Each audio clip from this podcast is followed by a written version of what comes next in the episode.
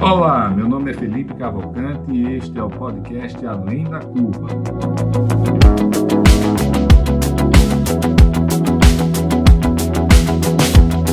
Uma realização da DIT Brasil e da Match Academy.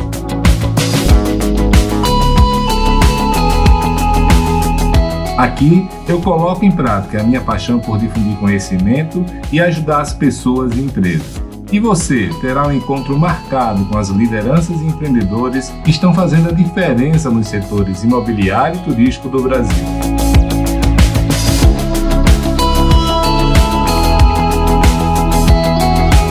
Você já conhece a DIT Brasil?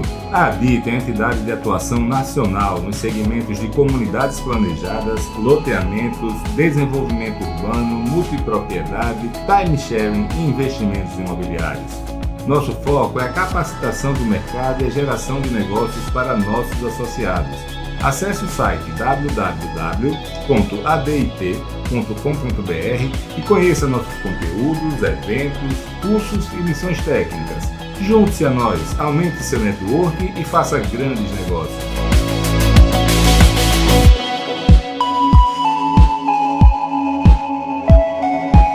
A MET traz para o Brasil um novo conceito de união entre conteúdo de qualidade e geração de negócios. Temos uma ampla gama de soluções para o fundo imobiliário, fruto de uma sólida rede de relacionamento com os principais gestores de recursos do Brasil. Se você precisa de recursos para seu empreendimento, fale conosco, certamente teremos uma solução. Com os serviços de advisory e conselho de administração, as empresas poderão contar com toda a experiência, conhecimento, rede de relacionamento e dedicação pessoal de Felipe Cavalcante para planejar seu crescimento ou para reduzir a curva de aprendizagem nos setores de multipropriedade, time sharing, bairros planejados, loteamentos e complexos imobiliários turísticos. Já os cursos realizados pela MET apresentam assuntos muitas vezes inéditos no Brasil, sempre com um viés prático e realizado pelos principais especialistas do país.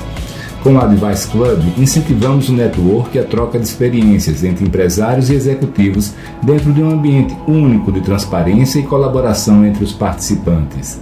Através do movimento Somos Cidade, a MET está contribuindo para difundir o papel positivo do setor privado no desenvolvimento urbano e a importância de tornar as cidades mais acolhedoras para as pessoas. Com os podcasts Além da Curva e Somos Cidades, a newsletter Fica a Dica e o blog Para Reflexão, reforçamos nossa missão de reunir, simplificar e difundir conhecimento.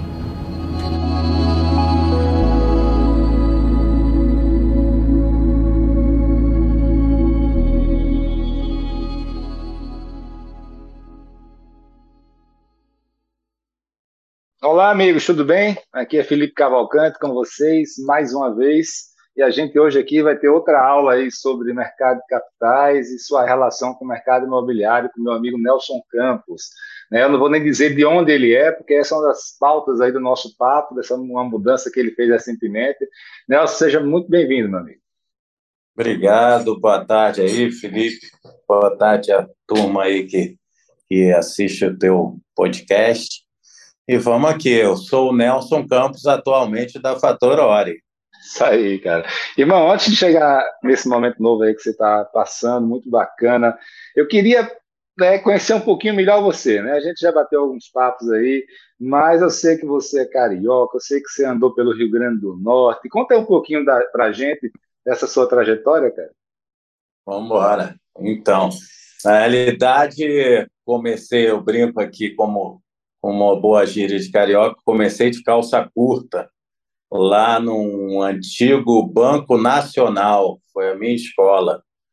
E o Banco Nacional me ensinou muita coisa. Eu, eu comecei em, a trabalhar em agência, fiquei algum tempo em agência, é, e entendendo né, como funcionava uma gerência de agência de banco é, para depois atingir outro objetivo, que era, sempre foi, trabalhar na área de mercado de capitais. Então, eu fiquei um, um ano trabalhando em agência do banco, conhecendo produto e lá o dia a dia, até atendimento de fato, e depois fui para a mesa do banco. Então eu fui cuidar lá inicialmente, aprender, né? E, e, e naquela época era tudo junto, não havia segmentação. Nós estamos falando aí de 1983. É, e a gente começou a atender cliente como todo tinha e aí você imagina o overnight aquelas taxas de 80 maravilhosas e a gente começou a fazer isso e é, em um ano mais ou menos o Banco Nacional começou a segmentar e eu trabalhar com grandes clientes e, e fundos fundações é, foi uma, e fui ser o gerente geral dessa mesa, acho que bem jovem para a época, 23 anos. É, para a época e, e para hoje também, viu? Para hoje também, pois é. E, e, foi assim, foi bacana, a gente segmentou ali, foi um sucesso. E isso, obviamente, me deu oportunidades em outras instituições. E, e aí eu, passado uns cinco anos, fui trabalhar no BMC, Banco BMC, também nisso, com renda fixa, distribuição, né? Eu tinha um relacionamento muito bom com esses clientes. E assim foi, e, e, passei em algumas instituições financeiras, até que eu, em um dado momento, sempre gostei um pouco de empreender, e começou a, a internet lá atrás, né? E eu já criei lá um site é, na época de Patagon, aquelas coisas todas, chamado Credit Shop. E o Credit Shop foi a minha primeira incursão nisso, não foi, obviamente, como eu queria, 100%, mas aquilo me colocou numa posição muito interessante de conhecer mais um pouco, de entender um pouco do que, que o mercado estava esperando para isso e tal. E eu fiz junto com, talvez as pessoas conheçam, você talvez conheça bastante também, com dois jovens na época muito empreendedor, empreendedores, que eram André Street, André Street e Eduardo Ponte. A gente montou uma empresa chamada NetCredit, onde 51% era do banco BGN, que eu tinha um relacionamento com o banco e, e trouxe eles como investidores, e, e 49 desse grupo, eu, André e, e, o Eduardo, que hoje são os sócios, né, os controladores da Stone. É, então, todo mundo falando assim fica mais fácil de mais fácil, da turma conhecer. é, e a gente, então, criou, eles tinham a Braspag naquele momento, e a gente criou uma ferramenta online para autorizar crédito nessas lojas virtuais que eles já estavam presentes como autorizadores de transação. Uh, e esse negócio começou a funcionar, eu tocava o dia a dia junto com o banco, é, mas foi muito rápido também, porque o BNP Paribas é, comprou todo, comprou o BGN, também comprou a gente e na sequência decidiu fazer outras coisas e, e é, não tocou essa ferramenta, descontinuou o André. Eu saí da transação e depois o André com o Eduardo já tocaram a Braspag e fizeram a Stone, e aí foi a história. E eu segui. É, eu tinha também, pela minha relação com esse mercado anterior de, de, de, de vender produtos de renda fixa, CDB, fundos tal, né? Eu criei uma empresa financeira chamada Paysandu Investimentos, uma boutique lá no Rio. Voltei para o Rio, nesse momento aqui anterior eu estava em São Paulo, voltei para fazer um sabático trabalhando com isso. E, como, e começava naquele momento o mercado a ver as, as estruturas de CCB, daquelas coisas. Ah, vamos fazer uma CCB, não tinha, não tinha ainda o CRI tão presente, vamos dizer assim, o CRI, o CRA, né, as operações estruturadas. E eu comecei, então, a estruturar uma operação aqui, outra, pelo relacionamento com o investidor que eu tinha, eu já colocava o papel no outro lado. Nesse ínterim, eu tinha alguns amigos que tinham uma relação muito boa com os controladores da CHP, que era a Companhia Hipotecária Brasileira, que a sede era Natal, É, a turma da Brazilian tinha feito um trabalho muito bacana inicial, que era dos fundos, os primeiros fundos, os primeiros CRIs e aquilo tudo, aquele projeto bem bacana que foi, e tinha acabado de vender para o pessoal do BTG, estavam no não compete, e a turma da CHB querendo entrar, aí me procuraram junto com outro sócio que a gente tinha, que era o Marco Antônio Oliveira, e a gente então se tornou sócio da CHB, trouxe a CHB de Natal para que, quer dizer, não trouxe de vez, né? A sede continuou lá, mas criou-se um escritório em São Paulo e, e a gente começou a dar um outro corpo para a empresa. E aquele corpo era uma pegada diferenciada, participando de operações de mercado de capitais, fazendo CCBs de fato, criando lastro para crise e, e, começamos a fazer bastante coisa e a força de originação e distribuição era bem boa, a gente montou uma equipe boa e nos inserimos no mercado fazendo bastante coisa. É, foi, aí que eu, foi aí que ele conhecia, né, Nelson? Foi aí que você me conheceu. E eu rodava muito, não que hoje não, não rode, a pandemia deu uma diminuída, mas rodava muito, não só aqui é, São Paulo, Nordeste, o Centro-Oeste, enfim, o Brasil, para originar operações, meu, meu bastão era esse, e, e, e, isso cresceu bastante, a gente se posicionou muito bem, e, e como eu tinha uma relação já anterior com os acionistas da Orinvest, aí Orivest tinha ficado com o braço de distribuição na DTVM, que essa parte eles não tinham vendido, e tinham, obviamente, por isso, um, uma criado uma clientela bem, bem educada no sentido de comprar fundos imobiliários e CRIs, e que estavam acabando o non-compete e queriam voltar para o mercado. É isso aí, eu já estava, já tinha desenvolvido esse trabalho todo na CHB fundamos a ISEC, a securitizadora que hoje é a Virgo, é, na realidade foi fundada na época da CHB, eu fui lá, comprei a ISEC junto Isso eu não sabia, da... não. Pois é, a gente comprou 70% dela, fundou ela de fato, que ela era uma securitizadora de prateleira, e, e começamos a tocar a operação da ISEC, fizemos bastante coisa, e, e aí, uh, pela minha relação com, com o Orinvest, a gente começou a distribuir muito LCI na base da Orinvest e muito CRI também, por conta de ter essa relação lá. E foi andando, até que no final de 15, quando acabava o não compete do, da turma do Orinvest, coincidiu que um sócio que nós tínhamos na Vivo queria aumentar a participação dele, e, e, e por outro lado, a, a CHB, os acionistas da CHB, eu também era acionista mais minoritário, tinham a vontade de diminuir um pouco o ritmo e voltar mais um pouco para o Nordeste, já que eles tinham crescido a operação. Então. Aí o, a, a turma da Orinvest falou, Nelson, coincidência, coincidência de fato.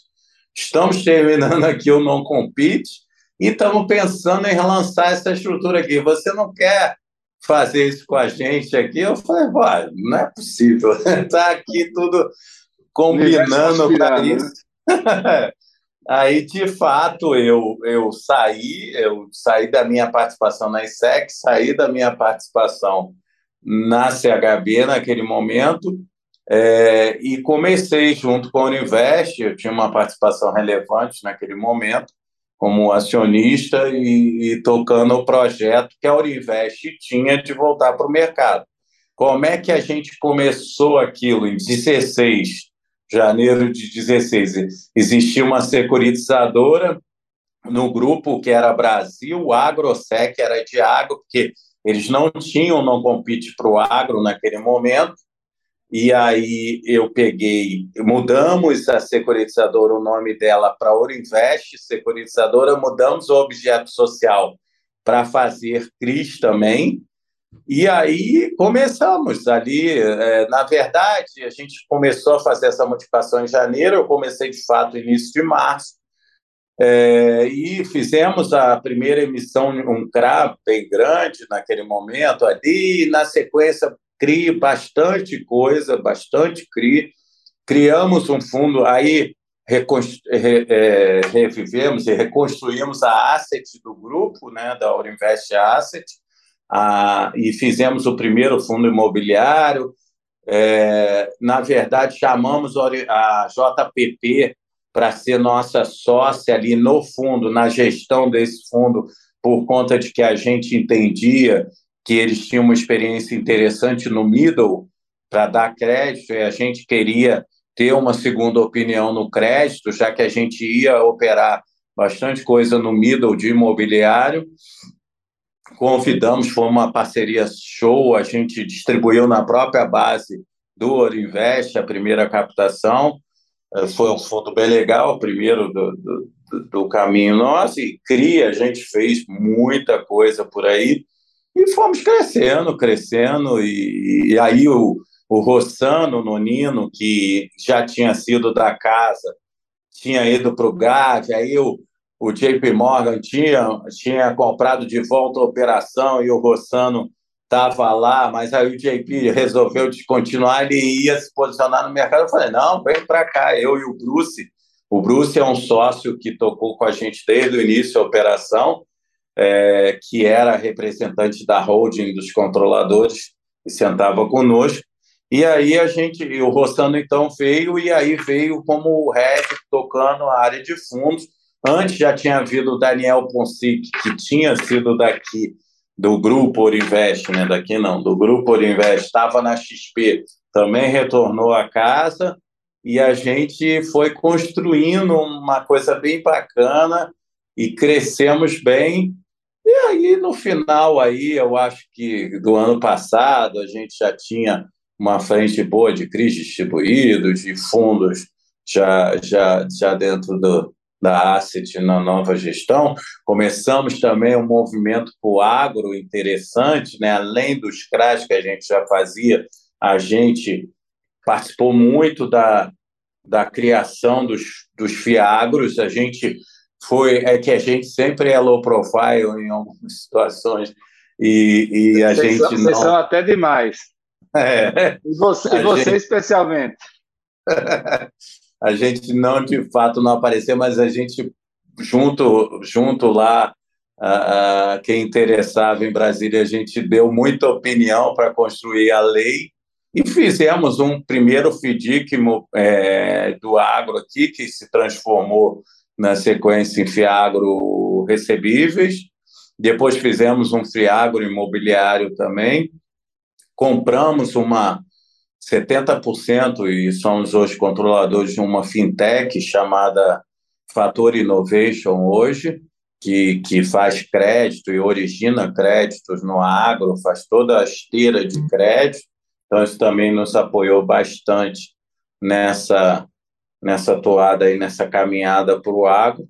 Então, são duas frentes que a gente hoje está olhando. Óbvio, a gente tem um caminho bem grande já bem andado no imobiliário, mas o agro está chegando mas, aí. Com... Você vê, né? A gente a gente está aí. Quanto tempo você passou dando um pequeno resumo da sua carreira, né? É, ou seja, porque cada tópico desse que a gente conversou, que você falou aí, você podia aprofundar bastante. Ah, isso, né? É, é, impressionante que deve ter de bagagem aí. Mas, cara, o, e hoje, qual é o momento? Né? Essa, essa, esse movimento do, da Orinvest para o fator? Então, aí uh, nesse nessa nesse final aí ano passado, né, é, o grupo Orinvest, é, os controladores da holding já vinham com a ideia de, de diminuir o ritmo, vamos dizer, de fato, trabalharam bastante e queriam diminuir, e eles tinham um negócio na área é, de, de, cartões de financiamento, que era a Supply Card, eles investiram junto com Pátria, a TOTUS entrou, eles tinham lá uma outra operação de, de crédito que também desinvestiram, e o banco, que sempre foi um core deles, o câmbio, né? o banco com câmbio, eles continuam e muito forte, e chegaram para a gente e falaram: olha, a gente quer diminuir o ritmo, vamos fazer uma coisa profissional, ver se vocês querem identificar um parceiro, juntos vamos identificar, para que a gente saia do controle, vocês casem com alguém bacana que dê continuidade que vocês têm ideia, vocês como executivos, né? Porque nós somos sócios executivos do dia a dia, eu, Rossano, Daniel, que, que, que existe um bloco de, de sócios que, que tocam mais o dia a dia.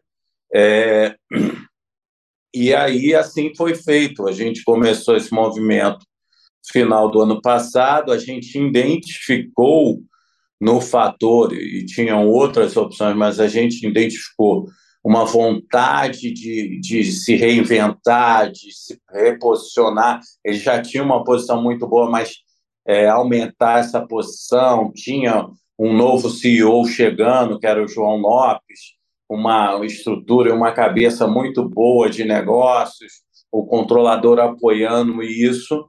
E aí, é, no final do ano, início de janeiro, a gente fez um MOU para se casar, mas só que esse casamento demora, né? Sempre assim, você, ah, tem isso, tem aquilo, e ninguém fala nada, e, e continua.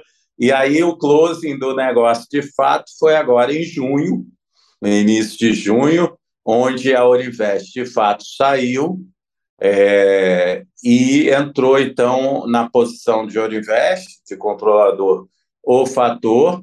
Os executivos continuam os mesmos, quem é tocando dia a dia. Aliás, toda a equipe criou-se sem traumas uma unidade de negócio. O nome passa a ser Fator Ori, que é o Invest Real Estate, Fator Ori, com os mesmos objetivos, só que com uma tocada diferente. A gente tem a possibilidade de fazer outros produtos, a gente tem aqui outros fundos na casa, ou seja, a gente vai conseguir, de fato, é, ainda mais rápido, não que lá não conseguisse, mas de forma rápida, é, atender o, os nossos objetivos e esperamos que os seus clientes também, porque eu sempre falo assim, quem que a nossa razão de ser, a gente quando vai aprendendo com a vida, tendo um pouquinho mais de experiência, é, ter, é o nosso cliente, e é o, o que todo mundo fala isso, e o, e o cliente dos dois lados.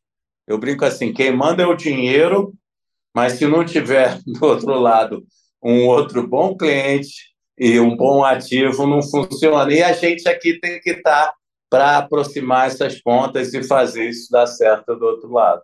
É, irmão, quais são hoje as principais teses de vocês, os principais segmentos de atuação? Onde é que, onde é que o olho brilha mesmo da casa aí? É, é, óbvio que o imobiliário sempre foi e vai ser ainda uma, uma, uma linha aqui de produtos que a gente vai privilegiar. Primeiro, porque é uma operação que a gente conhece bastante, a gente é criativo no, no assunto, a gente consegue botar de pé muita coisa que às vezes tem gente que não consegue identificar formas de fazê-lo e a gente consegue. A gente tem um, uma estrutura muito boa aqui, com, com, bons profissionais no fator, na área de infraestrutura, de, de, de energia, de agro, de fato. A gente já tinha uma operação interessante que eram os fundos que a gente tinha criado lá de água, tanto de recebíveis quanto de que a gente chama o FEAGRO imobiliário, que é o que compra e olha CRA também, fora as estruturas que a gente já fazia. Isso a gente tem muito forte aqui, a gente está dando um embalo bem grande para isso. Então, eu acho que a casa hoje já se posiciona assim, atendendo a vários segmentos da, do empresariado aí, como eu falei, tanto infraestrutura, quanto energia, quanto imobiliário, quanto água, que são coisas hoje que a turma demanda bastante é, capital, né? Você não tem é, tanto capital direcionado para isso aí. Cara, e, e, a nossa turma que está ouvindo é a turma do imobiliário. Né? Dentro do imobiliário, cada um desses mundos são, são mundos distintos, que, com vários produtos dentro do, de cada um deles. E dentro do imobiliário, o que é que vocês gostam de fazer e o que é que vocês não fazem? É, vamos lá. A gente faz Eu acho que quase tudo, né? É, e dentro do quase tudo, a gente gosta muito de fazer loteamento. Então, o que, que a gente faz? Quando eu falo assim, a gente gosta de fazer. Eu faço desenvolvimento de loteamento, eu faço compra de carteira de loteamento. A gente tem fundo exclusivo aqui que compra CCI. Obviamente, para eu comprar a CCI, ela tem que estar com a F já, porque eu faço a compra é, de um título e faço até truceio, a depender do, do, do, do, prazo e das características da operação. Então, mas, obviamente, para fazer truceio tem que estar F. Então, eu posso fazer a operação, posso, às vezes não está 100% truceio, eu digo, a carteira ah, tem 50 pau e dos 50, 20 está tá preparado para um truceio, o resto não, eu faço a operação e ele vai virando a chave à medida que vai virando, vai me cedendo. Então, eu faço parte hoje e já deixo um programa criado para isso. A gente tem o nosso plano empresário do loteamento que a gente fala, que é de fato a gente desenvolver e financiar toda a estrutura do loteamento. Eu faço é, para incorporadores, a gente faz muito um produto aqui que, que é show, que vende que nem pão quente, que é compra de unidades em final de fase de obra. Por exemplo, o empresário fez 80% da obra, uma incorporação normal, e teve, tinha que ter um suplemento de obra para terminar, não teve esse suplemento por algum motivo, eu vou lá, compro cinco, seis unidades, com isso ele termina e, e, e faz uh, o repasse. Eu compro, às vezes, unidades no início para atingir os 20%, 30%, para chegar e, e, cumprir covenants ou objetivos que ele tem que fazer. Isso via um fundo. Eu compro, eu não compro a unidade pronta por comprar, não é, ah, eu tenho um estoque de 100, 100 unidades aqui, eu te vendo acabou. Não eu quero, o meu negócio é dinheiro, eu quero comprar essa unidade tendo a certeza que, de alguma forma, eu vou viabilizar o empreendimento e vou vendê-la daqui a um ano, daqui a dois, em algum momento que a obra terminar ou que, que, que a gente puder. Então, sempre é uma operação que, que a gente faz bastante. É, eu tenho aqui a compra e venda de terreno também, me posicionando como um permutante fosse, então, eu faço os CCVs, pago à vista, e, e, agora eu tenho que ter projeto, eu tenho que ter algumas questões de ambiental. Ah, obviamente, se a gente fosse entrar no detalhe, eu ia dizer: ah, precisa de ter o laudo ambiental, precisa disso, daquilo, mas a gente faz e sempre com a cabeça tá, de dívida. Eu não tenho produto hoje que eu pudesse dizer, ah, vou ser teu sócio tal. Eu tenho a cabeça aqui de dívida. No momento, no momento, pode ser que daqui a seis meses, quatro vire, mas esse momento hoje é a cabeça de dívida. E aí faço essas instruções, essas estruturas é, dessa forma. Cara, nessa, nessa questão de permutante, né, de permuta, é, é para incorporação ou para loteamento também? E é, em que regiões? É só São Paulo, no, no resto do Brasil? Não. É, a gente tem algumas restrições, inclusive para compra de carteira. Eu não compro com município menor que 100 mil habitantes. Tá? E assim eu olho mais ou menos no geral.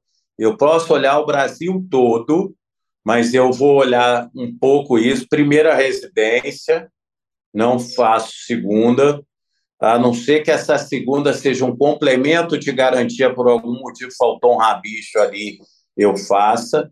É, e, e olho, sim, eu gosto, inclusive, de olhar o Brasil todo. A gente, eu, quando falo eu, eu, a turma aqui, a equipe inteira, a instituição, entendeu? Ô, ô Nelson, me explica melhor aí essa questão do, do da, da, segunda residência, né? É, é, todo o mercado de capitais, de maneira geral, não gosta, né?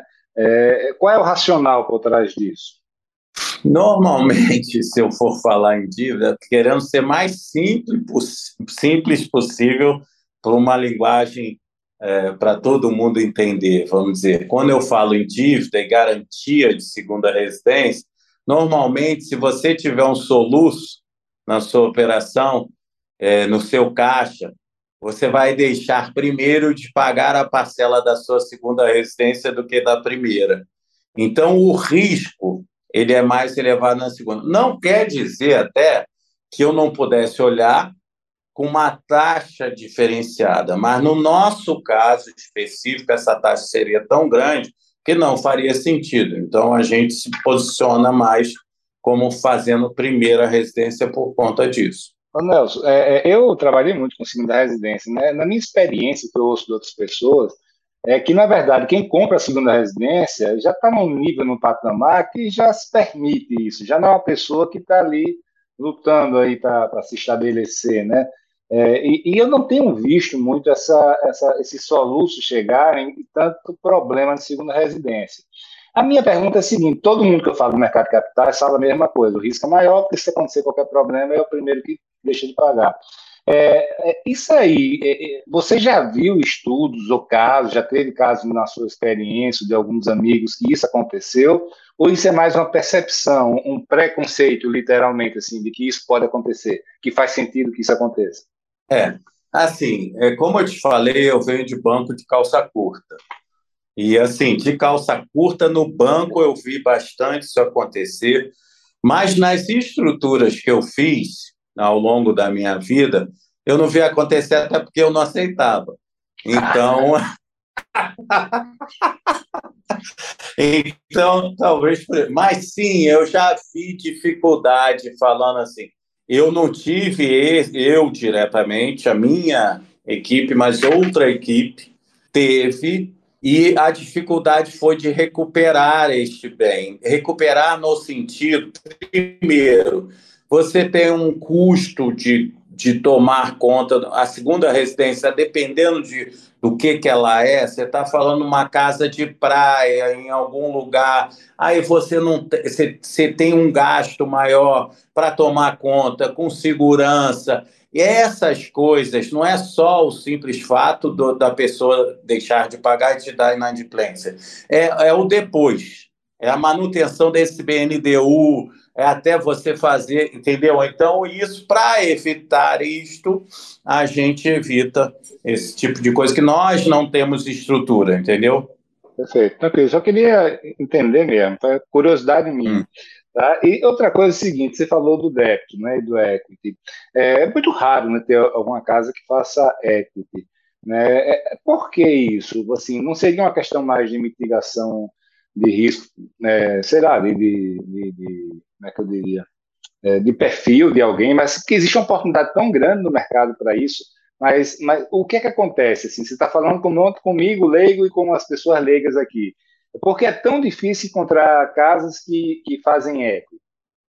É, eu acho que assim, a expectativa do investidor, normalmente, ela é, no Brasil, uma expectativa de curto prazo. Sendo super sincero, não tem, é muito difícil no Brasil ser ter dinheiro de longo prazo. Então a cultura nossa, ela é uma cultura de garantia real, né? Uma cultura de, inclusive você vê o próprio produto o home equity para ele decolar, ele demorou muito, porque a cultura do brasileiro para dar o imóvel dele em garantia, diferente das novas gerações que estão chegando, que já pensam um pouco diferente, não, não se apega tanto a um carro, anda de bicicleta tal.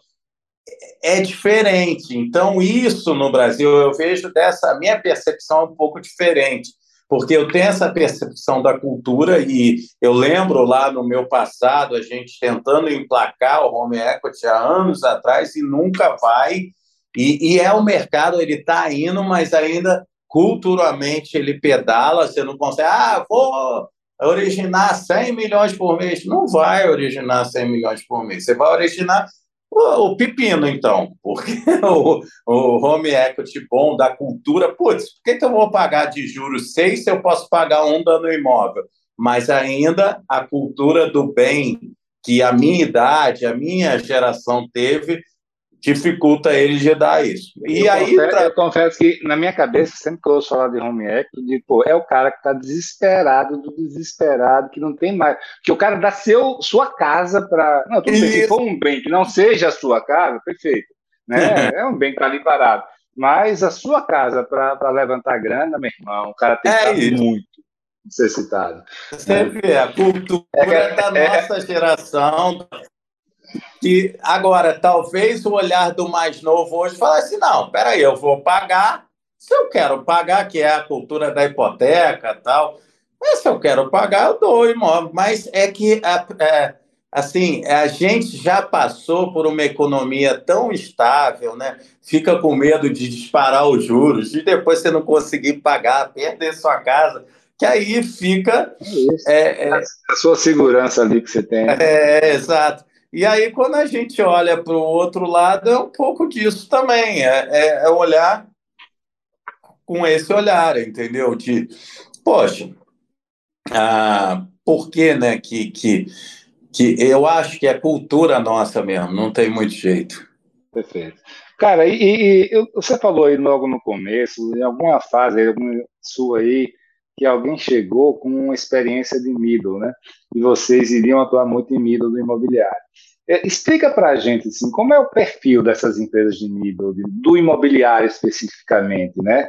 É, que você tem atuado. Explica para a turma o que é o middle, explica qual é a diferença dela para as grandes, para as pequenas e as dificuldades que você tem e também por que, que você gosta de trabalhar nesse segmento. É, então, quando a gente fala, é, primeiro é a cultura, né? Normalmente a gente, to, eu lembro que toda a DIT que tinha, que eu sempre fui muito lá, e, e toda, todo GRI, enfim, qualquer evento que se tivesse, fosse falar de imobiliário, o pessoal fala, ah, as empresas, as loteadoras não estão preparadas, a loteadora não tem contabilidade, a loteadora não, não cuida do recebível, a lote... e de fato, na, quando você vai falar de loteadora, é, a maioria é, não, não, se preparou, né? Precisava, e ainda muitas, muitas delas precisam de ter uma governança melhor, tal. E aí também eu vou para as incorporadoras, muitas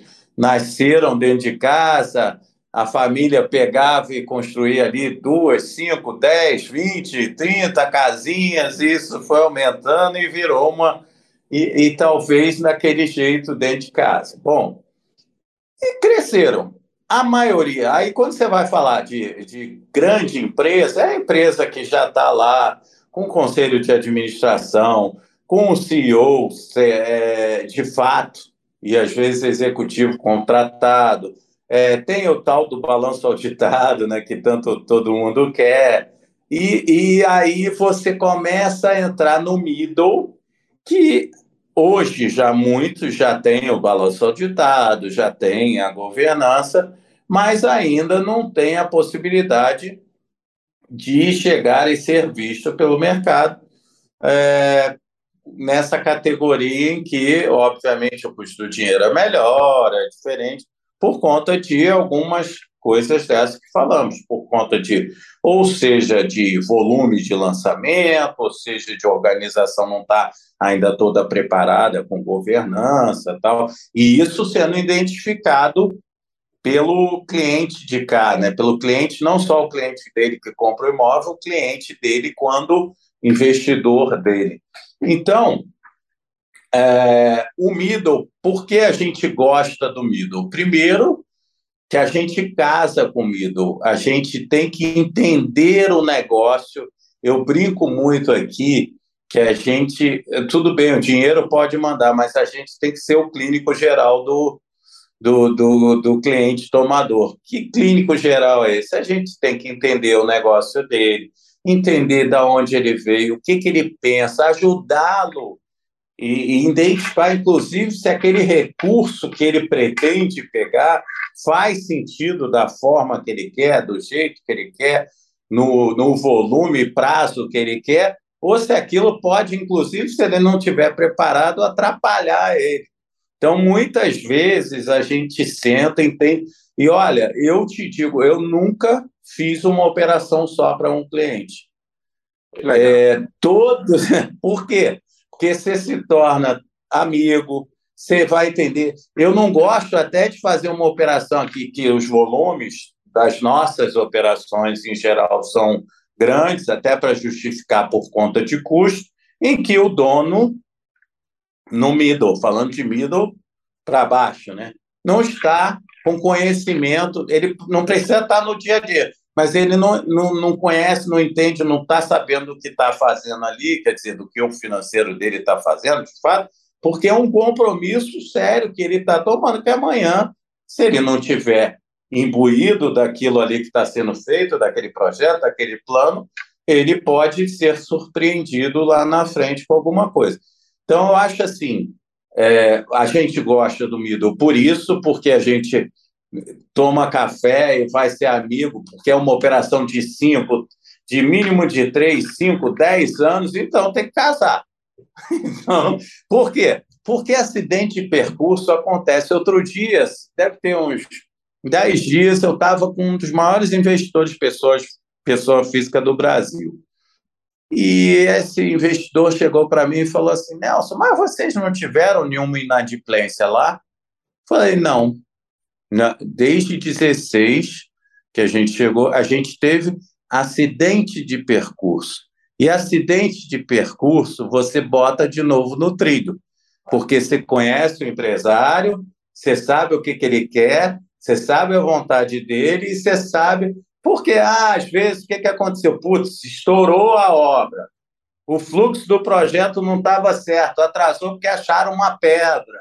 Isso tudo já aconteceu comigo. Puta, aí você tem que sentar com o investidor e falar: ó, vamos dar uma folga aqui, vamos prorrogar ali, vamos fazer isso e aquilo, por quê? Não é nada de errado. Então, assim, você entendendo o lado do empresário, entendendo o lado do, do, e construindo uma coisa que é bom para todo mundo, eu acho que isso faz parte do nosso dia a dia. Então, por isso eu gosto de middle. Não é que eu não goste do, do grande cliente, a gente gosta, mas a disputa está bem grande por ele. Eu prefiro tratar no olho a olho ali e fazer Cara, o dia a dia. Tem algum range aí de, de faturamento? O que, é, o que, é que caracteriza uma empresa do, do middle market?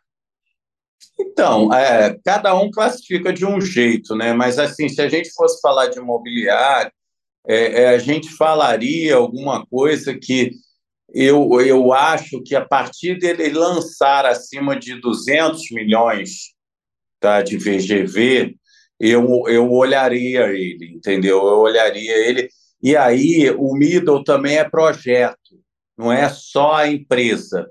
Eu olho muito projeto. Aí, diferente de um pouco, eu gosto de olhar, eu olho o crédito, eu olho o balanço. De novo, eu olho o sócio. Eu, eu digo, as empresas que eu trabalho, mas eu olho o projeto. Aquele projeto, aquilo que nós estamos fazendo a captação, aquela antecipação, aquilo já está performado, óbvio, não. Ele vai performar, ele para em pé sozinho, para em pé sozinho, a gente vai olhar com carinho. Tem que parar em pé. Então, eu... acho que é isso que é a coisa. Ô Nelson, eu ia perguntar isso para você, né? Porque assim, eu, um dos trabalhos que eu faço, né, é exatamente captação de funding para empreendimentos. E eu tenho contato, você sabe, com é. do Brasil todo. E, o, e os empresários chegam para mim, especialmente aqueles com menos experiência no mercado de capitais, né, estão muito acostumados com bancos comerciais, né, aquela coisa mais quadrada. E eles sempre chegam para mim perguntando, Felipe, é para mandar o balanço, é para isso, aquilo, outro. Eu falo, não, peraí, calma, tá? Vai mandar, óbvio, tem que mandar. Mas eu sempre tento explicar para eles que, que, assim, no mercado de capitais, é, como você falou, o projeto tem que parar de pé que existe, um, ao contrário de um banco comercial, de uma caixa, que vai analisar o balanço do cara, da empresa para trás, né? O, o, tem alguns pontos, como a qualidade da garantia e, e, a, e a, os recebíveis, né? as vendas, ou seja, a, se o projeto é realmente bom, que são muito importantes. Eu queria saber, é isso mesmo? Tá? Assim, quais são os pontos que, ao analisar um projeto, vocês dão mais valor? E, e é, o balanço, por exemplo, ele não pode estar machucado, a empresa pode estar machucada, pode, é, mas o que importa é, é, se aquele projeto para de pé e está com uma garantia é, boa ou não, tem que estar tá tudo redondo. É, então, é óbvio que se a empresa é, é um cadastro de banco, ponto. Então, eu vou olhar compliance. Então, o que, que aí a gente olha compliance? É, exemplo, pode até não ser o caso, mas trabalho escravo, se o ambiental está direito, se não está, se as licenças estão ok, se o cliente está sendo executado por algum motivo, se outra dívida ele deixou de pagar, é, é crédito, é um básico de crédito que a gente faz. Ok. Agora, vamos dizer, é, a operação em si. Aí a gente vai cair na operação.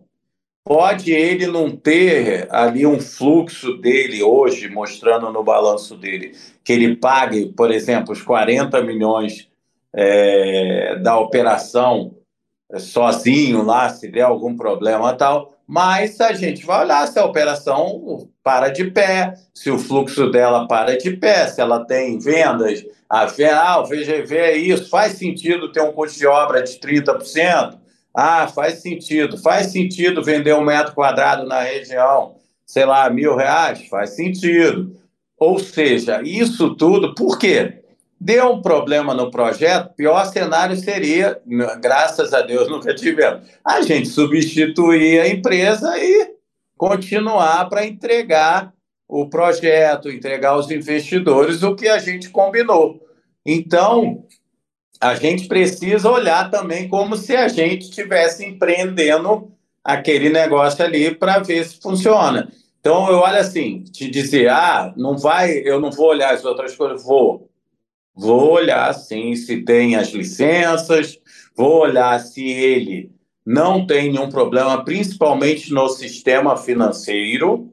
Agora, ele não ter o fluxo ali necessário para quitar a operação sozinho, pode ser que, que isso daí não faça sentido. Quer dizer, eu não vou dar tanto valor a isso, vou dar mais valor ao projeto em si, entendeu? Cara, e voltando um pouco aí na governança, é, é uma dúvida sempre é a seguinte: é, o quão importante é o balanço auditado realmente? Né? Que, é, é, é, o impacto dele é o quê? Na, na, redução da taxa de juros. E outra coisa, o balanço tem que ser auditado pelas Big Four, pode ser por alguma empresa cadastrada de autoria que tem números na CVM. É, dá uma geral, porque a, uma auditada pela Big Four é caro, né? então já tem empresas que fazem dois, dois anos. Né? Tem umas que fazem uma vez, depois diz, pô, não estou vendo na prática nenhuma vantagem. É. como é que funciona isso?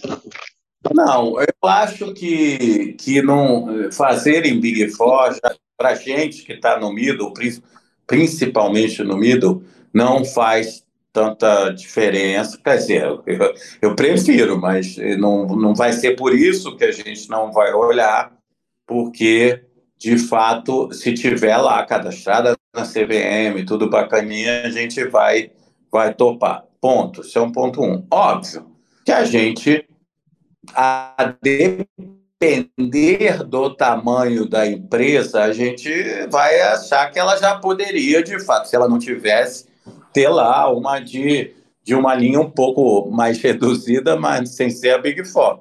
E a gente, talvez, se ela continue, ela é muito grande já para o que é, e está continuando com uma empresa que ninguém conhece, a gente fala, ah, mas por quê? Se ela não quer acessar um dinheiro mais barato, ela tentar isso, ou até se a gente entende que não, putz, o cara está mal orientado, ser o clínico geral dele para fazer o, o negócio funcionar direito. E a gente gosta, sim, de empresa auditada porque subentende-se quando ela está auditada, não é que ela não faça ou faça faça nada errado, é que simplesmente ela já está na trilha de fazer a governança funcionar, porque ela tem que se preparar para entregar documentos para o auditor, então ela está organizada e, e aí fazer a gestão daqueles recebíveis, vamos supor, do loteamento, essas coisas todas, ele vai querer estar tá com isso tudo, porque uma coisa é cadeia da outra. Então, normalmente a gente coloca. Mas às vezes, se a gente chega num cliente, identifica que ele ainda não está lá, mas que ele quer chegar, e a gente junto vai construir isso, a gente entra. A gente entra, orienta e, óbvio, coloca para ele: vamos fazer, ó, teu passo é isso, vamos começar aqui, daqui a seis meses você vai estar tá com o primeiro primeira auditoria, vai se preparar né, para aquele caminho que ele tem que seguir, porque eu sempre falo isso para ele, não é bom para mim só não, você vai fazer a operação comigo hoje, mas ano que vem você pode querer fazer com outro e com outro, e se Deus quiser você vai crescer, e aí você está preparado para o mercado. Deixa eu fazer uma pergunta para você, Nelson, sobre uma coisa que eu estou muito interessado no, no, momento, né, que é a parte de tijolo e papel, né? É, você também faz, tem a ACTI, que faz a gestão do, dos fundos, né? E como é que está isso, cara? Os fundos de papel têm surfado a onda já há alguns anos, né? É, essa onda vai continuar com essa redução de juros? É, como é que está essa situação e como é que vocês estão se posicionando aí dentro? É hora de pisar no acelerador em que direção? Então, é óbvio, quem toca a gestão desses produtos é, é, é a Asset, né? mas a gente não só a nossa asset, mas como o mercado está vendo e como eu vejo aqui a estrutura, até que eu sou cotista também. Então, eu vejo assim: a posição nossa é o seguinte: a gente deve ter uma carteira hoje no, nos fundos de, de papel, que eu vou te dizer que 60% em GPM, PCA e, e a diferença em CDI. Qualquer movimento para você fazer na carteira. Então, quando a o movimento de taxa de juros começou, todo mundo queria se posicionar em CDI, é, mas você não muda essa carteira tão rápido, né? Você tem um movimento que você vai fazendo, e hoje a gente tem mais ou menos essa posição, é, e a gente já, já acha que, de fato, segundo semestre do ano que vem, esse, isso pode mudar, né? A gente ter uma mudança da taxa, começar a recuar, obviamente, se nada for muito diferente na economia, né? Mas a gente acredita nisso e acreditando nisso, a gente já se prepara. Primeiro, ainda continua colocando papel em CDI dentro das nossas carteiras, mas a gente já começa porque uma estruturação de qualquer papel, ou ah, se você vai comprar do secundário, é mais fácil, mas se você vai estruturar uma operação, ela demora de 60 a 90 dias para ficar de pé. E aí a gente já está começando a olhar de novo com os olhos para frente. E olhos para frente é casar o que a gente tem.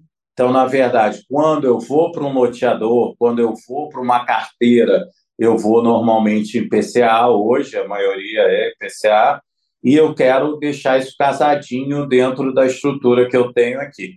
Então, acho sim que os papéis, que os fundos, respondendo de fato a tua pergunta, ainda vão surfar, uh, sim, rentabilidade. Óbvio que elas vão diminuir, mas aí o mercado vai diminuir em geral, o papel, a LCA vai diminuir, a LIG vai diminuir, e os fundos vão diminuir.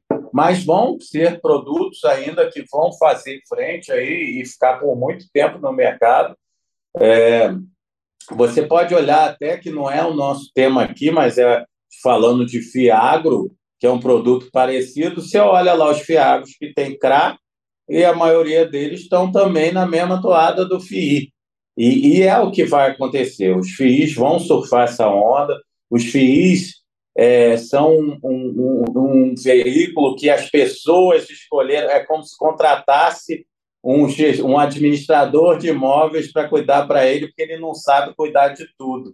E aí, quando ele chama esse administrador, esse gestor do fundo para fazê-lo, a capacidade do gestor é exatamente essa: identificar bons ativos, boas oportunidades e fazendo a gestão, trocando a carteira. Eventualmente está melhor hoje no CDI, vamos e as operações de CDI normalmente não são, de fato, tão longas quanto as de IPCA. Você pode perceber, inclusive, que as emissões de CRI e CAR, todas mais longas, a maioria é IPCA e GPM, ela não é. CDI é, vai até cinco anos, alguma coisa assim. Então, o duration é mais curto e isso dá tempo de você ir renovando isso aí.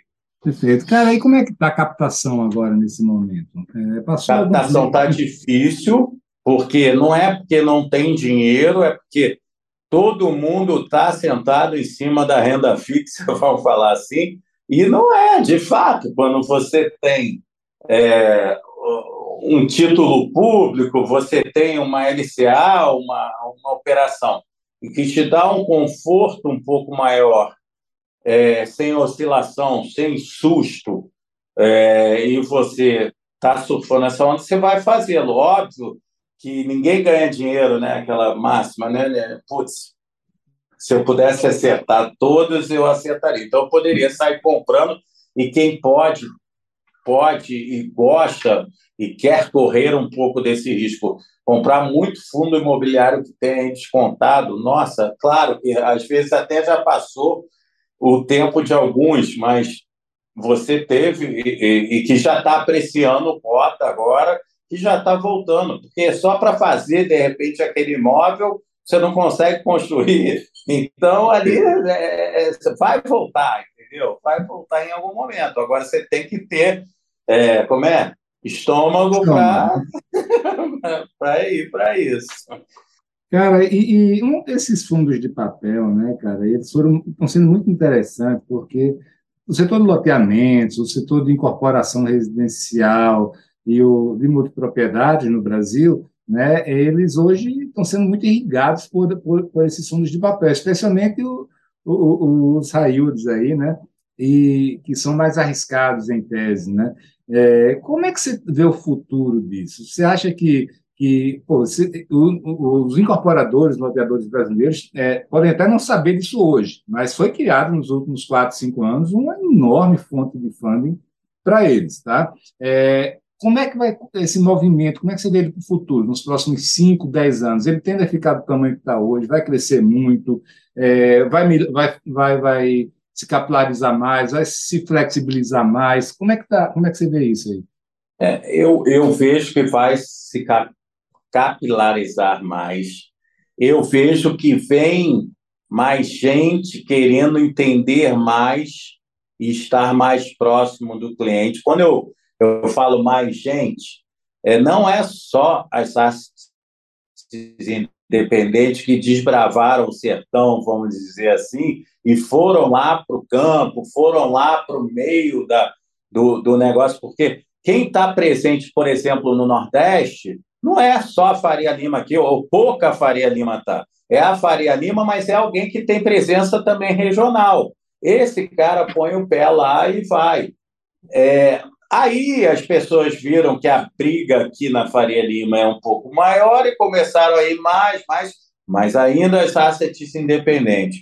Acho que hoje as estruturas dos novos entrantes, assim, que são os novos bancos, os novos, os, os bancos digitais. Fintechs também, eu estou vendo. Fintechs estão criando estruturas que começam a, a, a, a pensar diferente para esse mercado e começam a desenvolver é, alternativas que possam eventualmente falar com o cliente lá na ponta, que possa ir lá tirar uma foto do camarada lá ou ou preparar o loteador que está lá no interior da Bahia, por exemplo, com um, um iPhone, enfim, com um telefone celular, que possa fazer um processo de crédito ali, esse processo entre numa esteira e amanhã sai uma CCI do outro lado. Isso a gente já está muito próximo. E aí tem muita coisa, né, que se a gente vai falar, vai envolver, porque aí você tem a legislação que precisa ser modernizada, aquelas coisas que a gente já está conseguindo avançar com cartório, com isso, com aquilo, isso vai, apanhamos, durou, demorou, mas está acontecendo. Acho que a pandemia, de fato, nos deixou um pouco longe, mas, por outro lado, em algumas coisas acelerou. E aí, este conhecimento, eu acho, sim, que passa a ser mais difundido. Os próprios bancos estão criando subdepartamentos que eu brinco assim. A Ligue, por exemplo. A Ligue, ela era, quando ela foi lançada lá atrás, participei disso, ela tem um patrimônio de afetação, ela é um CRI, vamos dizer assim. E, na realidade, sendo como um CRI, quem toma conta, quem faz andar um CRI? tem que ter uma equipe por trás para fazer isso, não é só botar. Então, por que, que a Ligue muitas vezes demorou a sair, ou sai uma ou outra, que o banco agora está fazendo bastante, até um pouco mais por conta também do funding da poupança, né? mas está ficando escasso. Mas isto, os bancos estão olhando agora, estão falando assim, putz, eu preciso de lastro para isso. Como é que eu dou lastro para isso? Ah, eu preciso ir lá no camarada. Então, talvez, se o banco acordar eu vou criar um departamento de CRI, CRI League dentro, eu vou criar originação, eu vou criar. Nossa, o mundo muda. Por quê?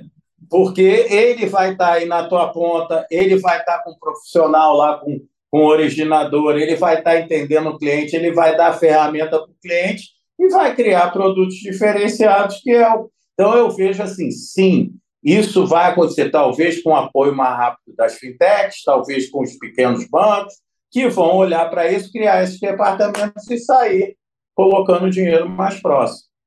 Muito bem, cara.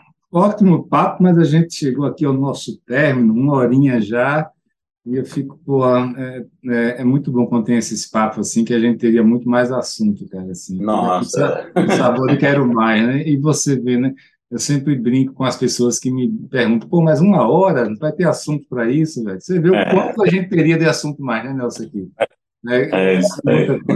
Mas, irmão, eu queria é. te agradecer e, e, e, passar a palavra para você aí, para você falar, fazer suas considerações finais, seus recados finais aí que você queira deixar com a turma. Não, na verdade, te agradecer também a oportunidade de estar aqui falando com esse público, é dizer que, de fato, é, a gente precisa de se comunicar mais com essa base, falando o que pode ser feito, o que, que a gente tem interesse aqui, o que, que a gente pode construir junto.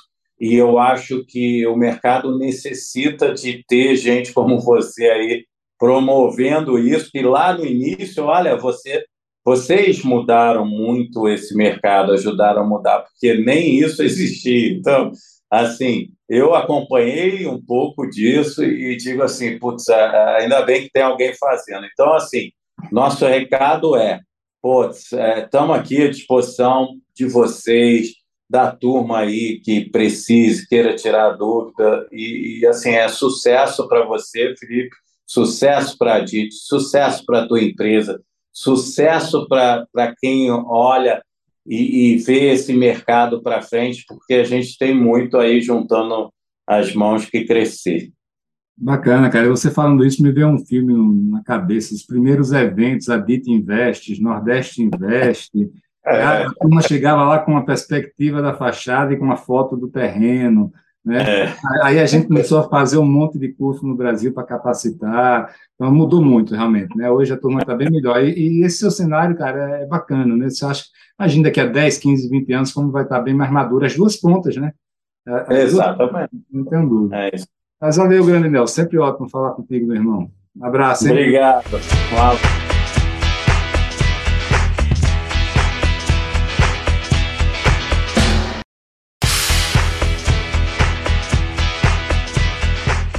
Pois é, amigos, termina aqui mais um podcast Além da Curva.